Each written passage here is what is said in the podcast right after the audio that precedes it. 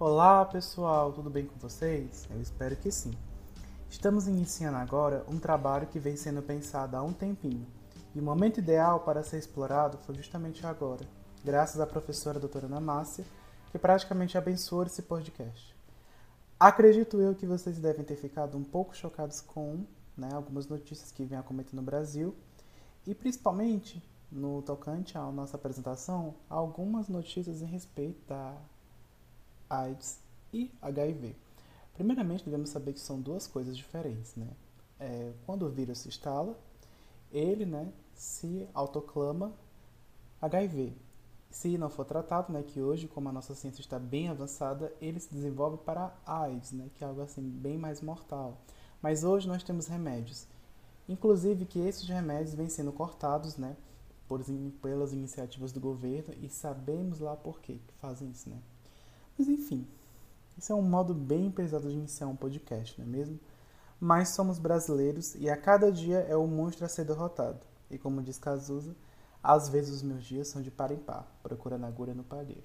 Pois bem, não é de hoje que falar de HIV e AIDS causa incômodo na sociedade. E como todo incômodo, certamente há pensamentos e condutas que persistem e que mais parece que estamos nos anos 80.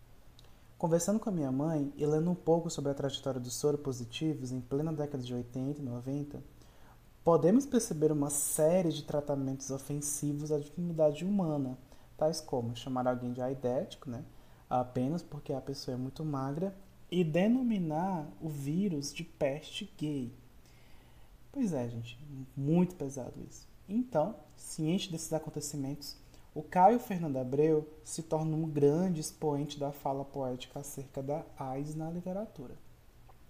Embora houvesse escritores soropositivos, o único que se colocou a falar sobre a sua condição foi o escritor Caio Fernando Abreu, por meio de contos e escritos, como o famoso Carta para Além dos Muros, onde o nosso título do podcast realiza uma intertextualidade. Caio Fernando Abreu é uma grande figura emblemática da literatura, colecionando admiradores e até inimizades pelo fato dele ser bastante sincero. E podemos enxergar isso plenamente quando ele interpela a escritora Raquel de Queiroz no Roda Viva de 1991. Caio afirmava que é muita ironia que um vírus viesse apenas contra os homossexuais e os drogados, para o louvor da direita e da igreja. E certamente podemos perceber que ele já delineava os contornos sociais que agregam ao vírus. Em virtude disso, é que eu trago nesse podcast convidados ilustres para que eles possam falar acerca de suas posições frente ao impacto poético dos escritos de Caio e frente também às situações do HIV e da AIDS hoje em dia. E de que forma né, ele se relaciona com os escritos do Caio, como eles enxergam isso. Há diversas considerações, desde aspectos mais literários até aos de cunho mais jurídico e psicológico. Espero que aproveitem bastante esse podcast. Muito obrigado.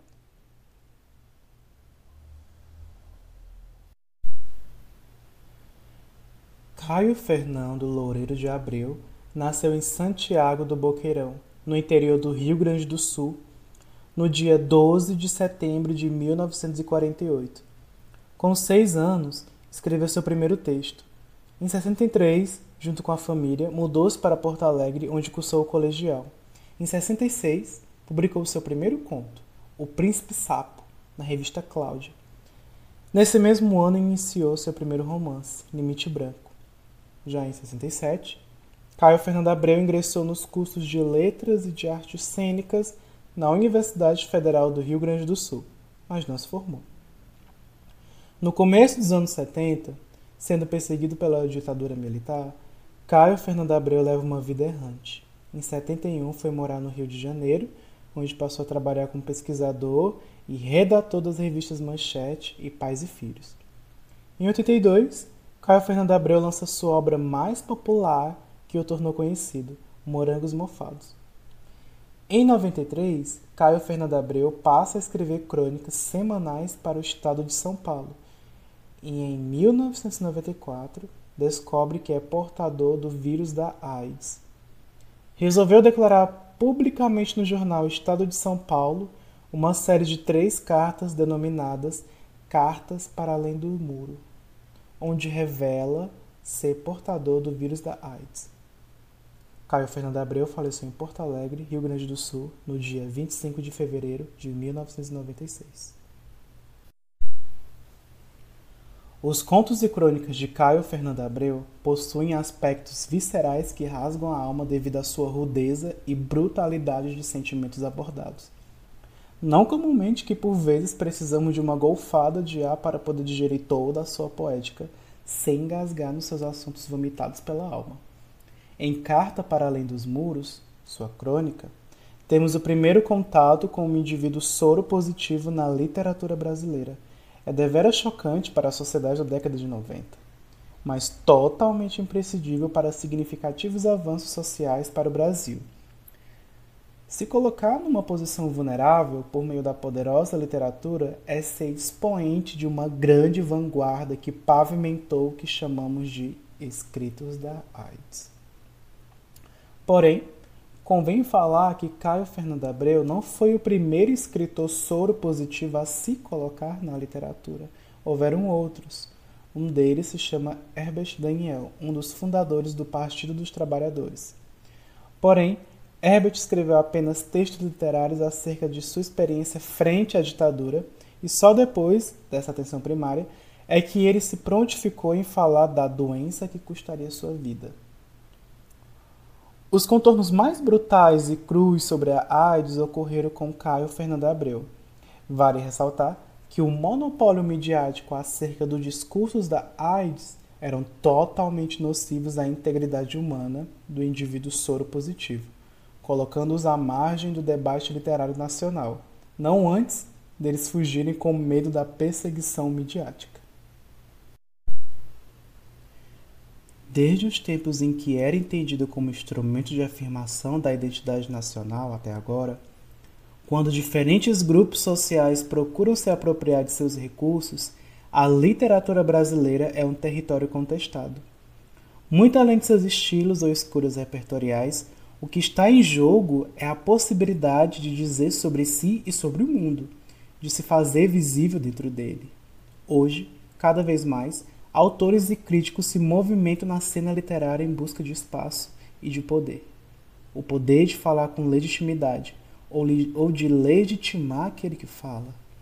Daí os ruídos e o desconforto causados pela presença de novas vozes, vozes não autorizadas, pela abertura de novas abordagens e enquadramentos para pensar a literatura, ou ainda pelo debate da especificidade do literário em relação a outros modos de discurso e das questões éticas suscitadas por esta especificidade. Nesse trecho do livro Literatura Brasileira Contemporânea, o Território Contestado, da Regina Del Castagnet, podemos perceber o desconforto que as novas vozes trazem a uma literatura entendida como identidade nacional. Como toda nação, há também seus pares. E certamente muitos escritores que ousaram escrever fora do padrão foram extremamente perseguidos e rotulados até não poderem sair de um restrito e desonroso enquadramento literário. Isso sem levar as tenebrosas reportagens, principalmente aquelas mais dramáticas realizadas em vozes do tom de Roberto Cabrini e Hélio Costa. Não há como o mundo não se aterrorizar. O sensacionalismo midiático fazia seu papel e os ídolos juvenis faziam uma luta poética contra o reacionarismo. Destacamos principalmente o Cazuza aqui no Brasil e o Fred Mercury na Europa. Já o Caio Fernando, pintado como excêntrico, tal como seu grande amigo Cazuza, realizou importantes denúncias sociais que várias vezes chegaram a custar sua vida. No aspecto da literatura, falar da AIDS custou sua reputação literária. Alguma coisa aconteceu comigo. Alguma coisa tão estranha que ainda não aprendi o jeito de falar claramente sobre ela. Quando souber finalmente o que foi, essa coisa estranha, saberei também esse jeito. Então serei claro, prometo. Para você, para mim mesmo, como sempre tentei ser. Mas por enquanto, e por favor tente entender o que tento dizer, é com terrível esforço que te escrevo e isso agora não é mais apenas uma maneira literária de dizer que escrever significa mexer com funduras, como Clarice feito pessoa. Em caso McCullers, doía fisicamente, no corpo feito de carne, veias e músculos. Pois é no corpo que escrever me dói agora. Nestas duas mãos que você não vê sobre o teclado, com suas veias inchadas, feridas, cheias de fios e tubos plásticos ligados a agulhas enfiadas nas veias para dentro das quais escorrem líquidos que dizem: vão me salvar. Nessa crônica, disposta através de carta, podemos enxergar plenamente a angústia do indivíduo. Ela é bem evidente. Nós tendemos a considerar que o autor é configurado como o próprio indivíduo. Mas pensamos isso porque sabemos do contexto. Caio Fernando Abreu era soro positivo e estava relatando seus padecimentos diários através de crônicas. Mas podemos compreender essas crônicas recorrendo à ciência literária. Ingenuamente, numa primeira leitura, podemos considerar um texto literário autobiográfico, o que é totalmente equivocado, pois nos estudos literários afirma que uma autobiografia exige um pacto autobiográfico entre autor, narrador e personagem, que atestem a veracidade dos fatos relatados, o que não acontece com Caio. Os escritos de Abreu são, na verdade, autoficção, ou seja, há um limite entre realidade e ficção. Não há uma transposição cristalina e fiel de toda a vida do autor para o mundo literário. Há uma ficcionalização dos fatos vividos pelo autor. Ele transmuta possíveis acontecimentos reais a alguns personagens, mas o único personagem que ele não cria é ele mesmo. O outro convidou. Senta aqui do meu lado. Ele sentou. O outro perguntou: Nosso amigo te contou? O quê? O outro pegou na mão dele. A palma era lisa, fina, leve, fresca. Que eu também. Ele não entendia. Que eu também. O outro repetiu. O ruído dos carros nas curvas de Ipanema, a lua nova sobre a lagoa, e feito um choque elétrico, raio de Yansan de repente entendeu. Tudo. Você também disse Branco. Sim, o outro disse sim. Agora, no nosso podcast, iremos ouvir algumas considerações de convidados ilustres. Eu trouxe aqui para vocês, como convidadas, a Nathalie de Paula Carvalho, que é doutora em Direito, né? atua como professora do curso de Direito na Unifor. Ela também é estudante de Psicologia na Unifor e estudante de Letras na UFC. Trouxe também a Laura, que é técnica de enfermagem, prestando serviços a iniciativas privadas, e trouxe também a professora Edilene, da Escola Paulo Petrola, da rede estadual do Ceará. Todas as convidadas irão falar sobre suas considerações a respeito dos escritos do Caio, a partir do seu local de fala, seja como psicólogo, né, caso como estudante de psicologia, seja como técnico de enfermagem ou seja como professor elaborando estratégias pedagógicas. Espero que aproveitem.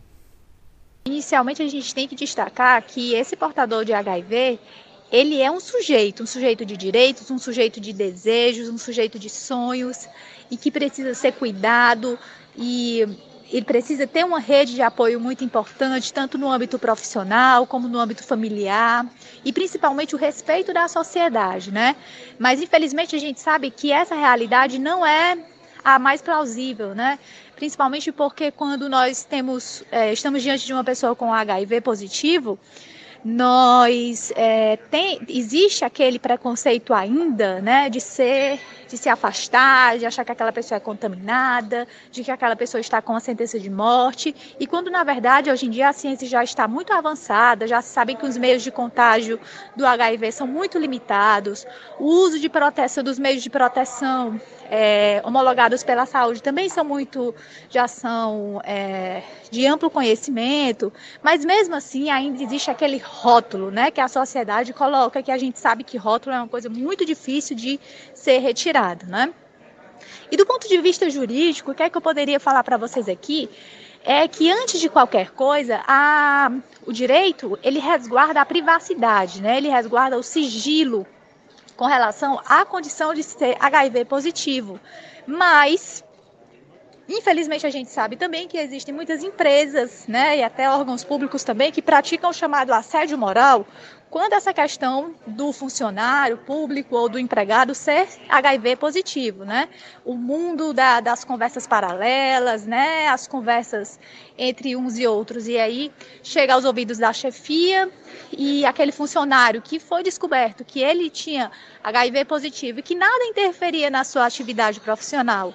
Ele, na verdade, agora começa a ser afastado das suas funções, começa a ser rebaixado, começa a ser colocado em funções que não condizem com a sua preparação ou com a sua contratação, e isso juridicamente se configura como assédio moral. E sabendo também que a sua condição de HIV positivo deve ser sim preservada em nome do seu sigilo.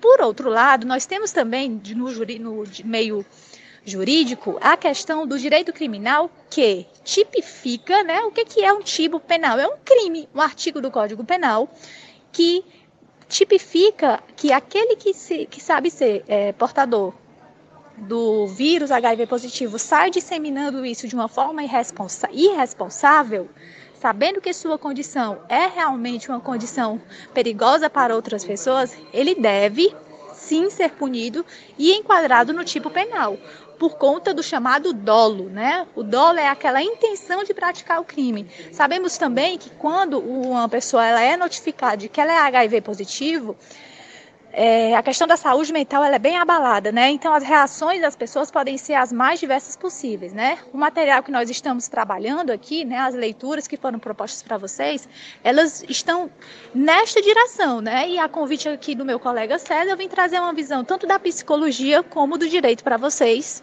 sobre essa situação do portador de HIV, do, do, do soro positivo na sociedade, tá? Obrigada. E eu queria deixar aqui também os meus agradecimentos ao César pelo nosso pela colaboração nesse projeto muito interessante.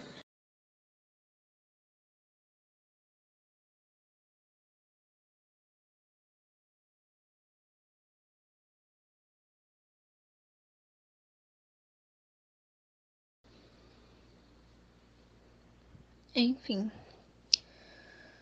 sobre a primeira carta para além dos muros. É,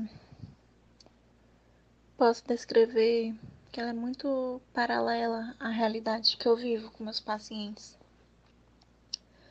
Não só relacionados a portadores do vírus HIV, mas todos os pacientes que estão enfrentando pela primeira vez uma doença, ao qual o Caio ele descreve perfeitamente o início de quem está enfrentando pela primeira vez a coisa, como ele mesmo diz, que ele não pode explicar.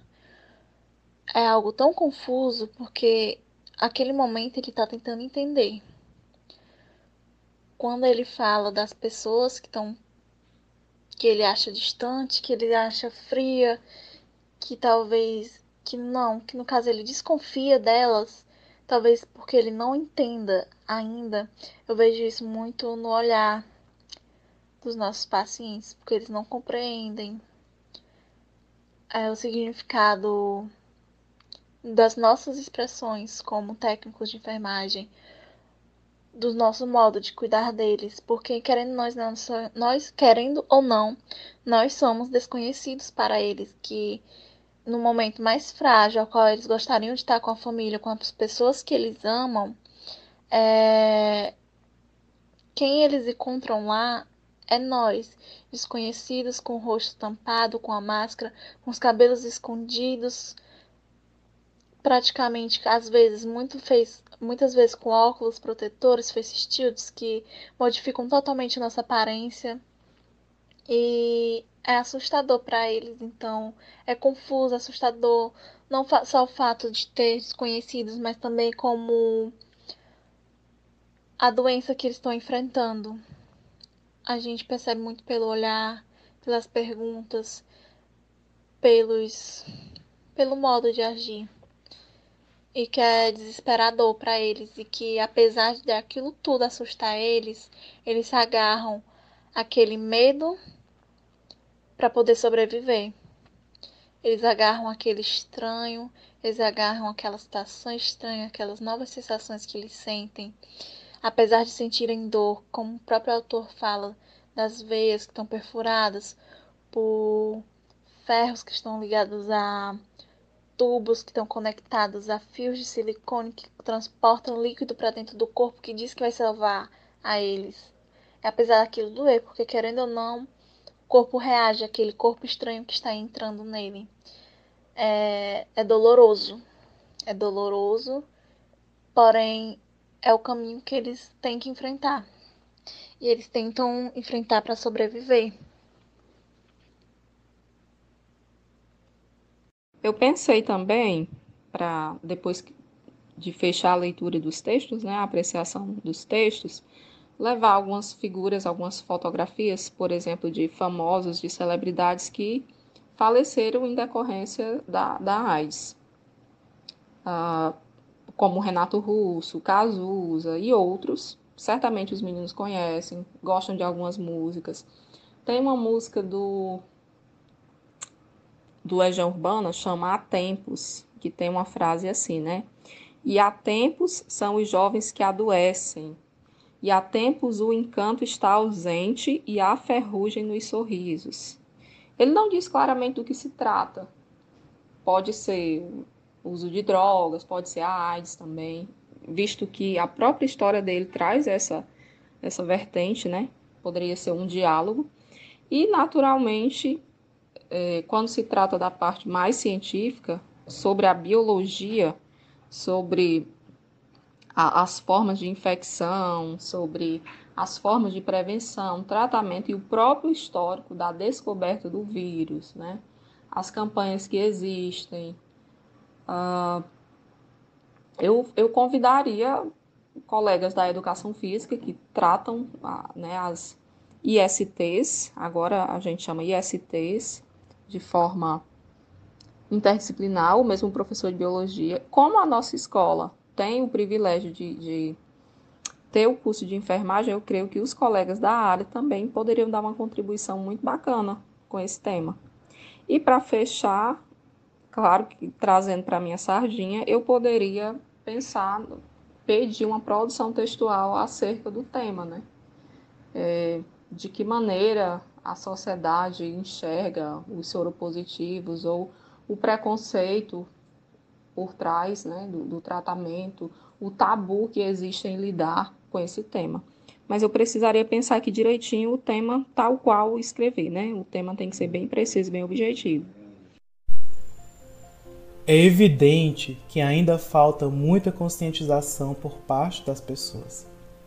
É mais urgente ainda a sensibilização e a literatura é uma grande ferramenta para alcançar tal feito.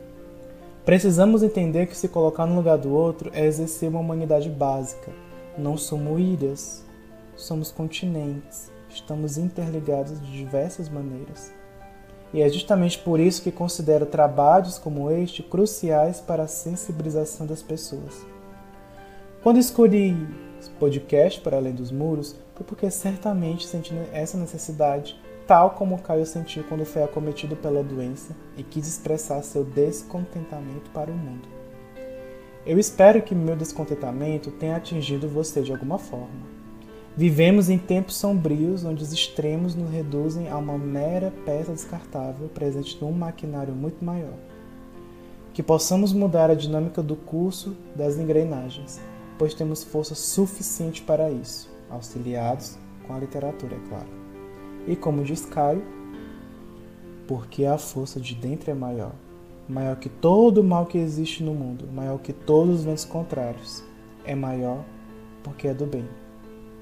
E nisso, sim, acredito até o fim. Muito obrigado a todos que acompanharam esse podcast e que sempre a conscientização bata nossas portas. Valeu, galera!